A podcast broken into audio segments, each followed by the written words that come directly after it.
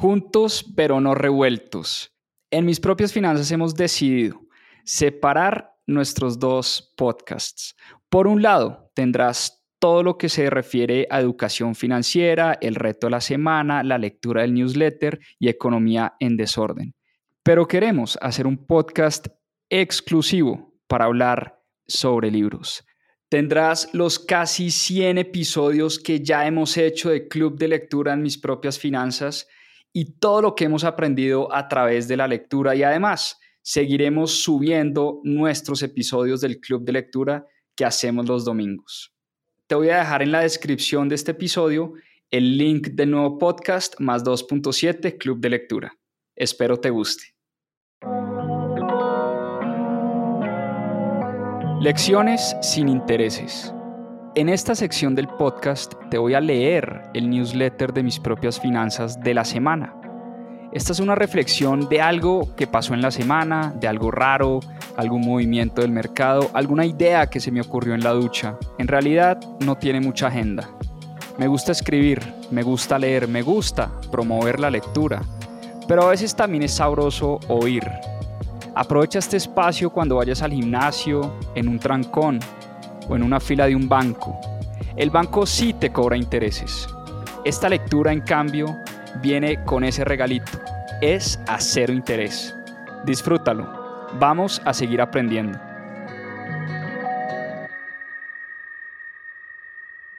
Bueno, ¿cómo están? ¿Cómo están? Nuevo episodio de este podcast de mis propias finanzas. ¿Y de qué vamos a hablar hoy? nada más y nada menos que el nuevo ETF de Bitcoin. El ETF que la SEC, la Securities Exchange Commission de Estados Unidos, acaba de aprobar hace un par de semanas. Vamos a tratar de respondernos la pregunta de si vale la pena invertir en este ETF o no y en qué se diferencia comprar Bitcoin directamente a comprar el ETF de Bitcoin. Empecemos por la noticia. Recordemos que hace un par de semanas la SEC aprobó el primer ETF de Bitcoin. Y esta decisión es histórica dentro del mundo financiero, pues facilita el proceso para que muchos inversionistas minoritarios, tú o yo, podamos entrar en este mundo de las criptomonedas. Y no solo inversionistas minoritarios, muchos grandes fondos de pensiones, grandes oficinas de familia que no habían querido entrar a invertir en Bitcoin, creo que se les abre una nueva ventana de oportunidad. Pero antes que eso, hablemos de qué es un ETF.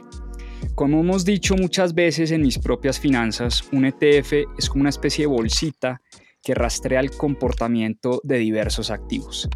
Están los ETFs que rastrean el comportamiento del S&P 500, por ejemplo, las 500 empresas más grandes de Estados Unidos, del Nasdaq 100, del Colcap, de la Bolsa de Valores de Colombia, de México, de Argentina. Hay ETFs para países enteros que rastrean industrias, en fin, hay ETFs para todos los gustos.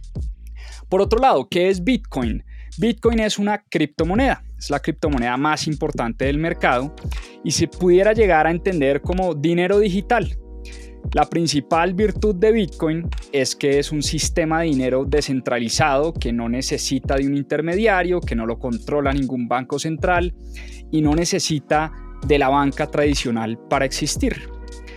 Bitcoin hoy en día está dentro del top 10 de los activos más valiosos en el mundo, tiene una capitalización de mercado cercana a los 900 mil millones de dólares, detrás de empresas como Meta, como Amazon, como Nvidia, como Apple, pero está muy por debajo del oro. El oro, recuerden ustedes, tiene una capitalización de cerca de 13.7 billones de dólares. Ahora, ¿qué es el ETF de Bitcoin? El ETF de Bitcoin, como les decía al principio, le abre la posibilidad a muchas personas, a muchos fondos, a muchas oficinas de familia de invertir en la criptomoneda sin la necesidad de ser dueño directamente de la moneda y de tener custodia de la moneda.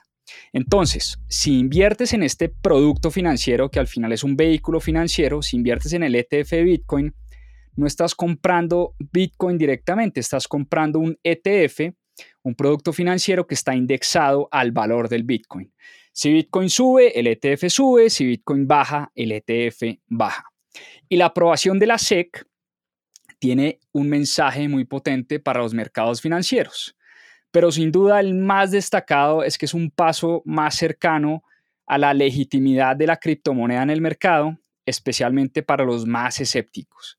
Es un espaldarazo sin duda de la bolsa de valores más importante del mundo. Es un espaldarazo sin duda de los reguladores a la criptomoneda más importante del mundo hoy en día. Ahora, ¿por qué compraría uno el ETF de Bitcoin y no Bitcoin directamente? Y no es que uno sea mejor que otro, hablemos un poquito de las diferencias. Por un lado, el ETF facilita la compra de un producto financiero que antes era más difícil, más limitado. Si tú querías comprar Bitcoin, no era tan fácil como comprar una acción o un ETF a través de cualquier broker eh, o cualquier comisionista de bolsa.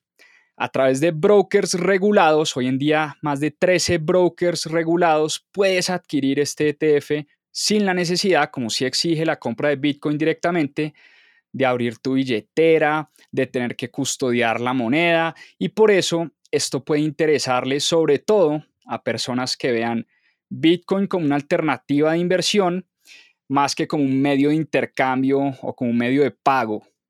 Eh, porque si tú tienes los Bitcoins en tu billetera, tú sí puedes usarlos para transar dinero, tú sí puedes usarlos para comprar distintas cosas. Hoy en día hay plataformas como incluso Amazon, Mercado Libre, en su momento la House, bueno, muchas empresas ya te reciben Bitcoin como medio de pago. Obviamente nunca te van a recibir el ETF como medio de pago.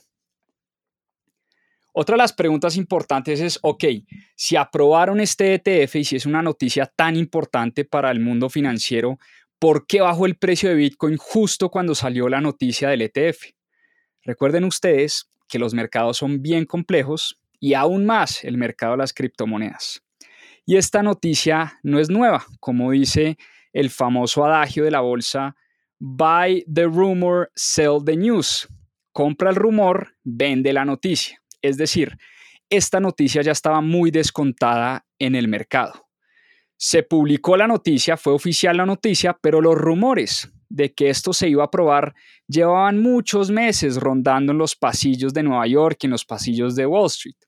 Entonces, esa frase compra el rumor, vende la noticia, es una frase muy popular en el mundo de las inversiones porque, como siempre pasa, cuando fue oficial la noticia, ya muchas personas estaban invertidas y ya tenían descontada esa aprobación por parte de la SEC.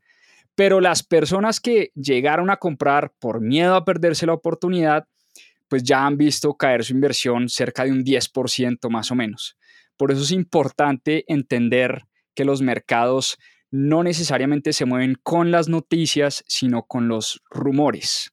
Y por eso la noticia del ETF Bitcoin ya estaba bastante descontada en el mercado. Cuando un gigante como BlackRock, cuando un gigante como Fidelity o como Franklin Templeton eh, aplican a la SEC por la aprobación de este ETF, era muy probable que se los iban a aprobar.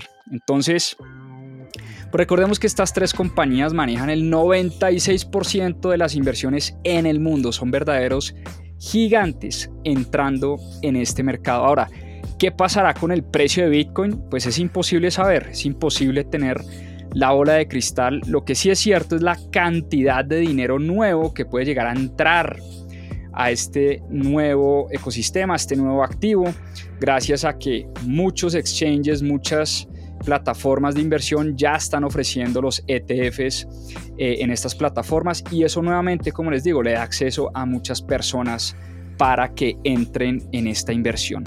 Hay personas, si hay fondos, por ejemplo Galaxy, que es un fondo cripto, que se han atrevido a estimar el precio del ETF y el precio de Bitcoin sobre todo, em, y dicen que esto puede llegar a alcanzar un mercado de 14.4 billones de dólares, es decir, multiplicarse por más de 10 veces. Ahora, mis sugerencias. Por supuesto, nunca compres un activo por impulso, no porque todos están comprando, entonces tú deberías estar comprando. El ETF de Bitcoin sin duda es una alternativa interesante, pero nunca inviertas en lo que no conoces. Estudia el ETF. estudia Bitcoin. Te voy a dejar en los comentarios un buen recurso de BlackRock que explica exactamente qué es el ETF de Bitcoin, qué es Bitcoin y por qué debería uno invertir o no invertir en esta criptomoneda y en este nuevo vehículo financiero. ¿Qué más puedo yo concluir de todo esto? Sin duda la SEC y los reguladores le dan un voto de confianza gigante eh, al mundo de las criptomonedas, no a todas las criptomonedas, por supuesto, en este caso a Bitcoin puntualmente, pero cripto llegó para quedarse, así que antes de invertir hay que estudiar todo lo que trae este mundo fascinante de las criptomonedas. Yo creo que ya muchos están pensando en el siguiente ETF, que seguramente será el ETF de Ethereum, y bueno, sabremos si habrá en el futuro un ETF Solana, un ETF XRP, en fin no sabemos en qué pueda terminar todo esto, pero sin duda la aprobación del ETF de Bitcoin abre la puerta para nuevas inversiones en el espacio cripto. ¿Por dónde puedes empezar si quieres estudiar algo de estos mercados, incluso si quieres profundizar más sobre qué es Bitcoin? Te voy a recomendar dos libros. El primero, El patrón Bitcoin de Saifedean Amos. Es un libro espectacular, habla mucho de la historia del dinero, por qué llegamos hasta acá y por qué Bitcoin se presenta como una alternativa de resguardo de valor similar al oro. Tiene las buenas características que tiene el oro, pero además reemplaza las malas características que tiene el oro. Y el otro libro que te puedo recomendar es La Revolución Blockchain de Don y Alex Tapscott, padre e hijo, para que entiendas un poco qué hay detrás de esta tecnología que soporta esta criptomoneda. Bueno, ¿qué más estoy leyendo? ¿Qué más estoy leyendo esta semana? Esta semana leí también el informe de BlackRock de las perspectivas del 2024. Te voy a dejar también el link del informe para que lo leas. Está interesantísimo. Me puse a leer un ensayo fascinante que escribió Warren Buffett en 1984 que habla sobre los grandes inversionistas de Benjamin Graham y Dottsville. Recuerden ustedes que Buffett estudió en la Universidad de Columbia con Graham y Dottsville y leyó a profundidad, casi que se memorizó los libros de Security Analysis y el inversor inteligente y fue además el alumno predilecto de estos dos grandes maestros y escribió un ensayo fascinante sobre estos dos personajes que le estoy leyendo y también se los dejo en los comentarios. Finalmente, esta semana en Club de Lectura, el domingo a las 7 pm, vamos con Same as Ever eh, de Morgan Housel. Morgan Housel es el autor del libro Psicología del Dinero y acaba de sacar su nuevo libro que estoy empezando y me está fascinando. Así que nos vemos el domingo, como siempre, en Club de Lectura MPF a las 7 pm. Con esas recomendaciones de lecturas los dejo. Y bueno, hasta una próxima oportunidad, como decimos acá siempre, a seguir aprendiendo.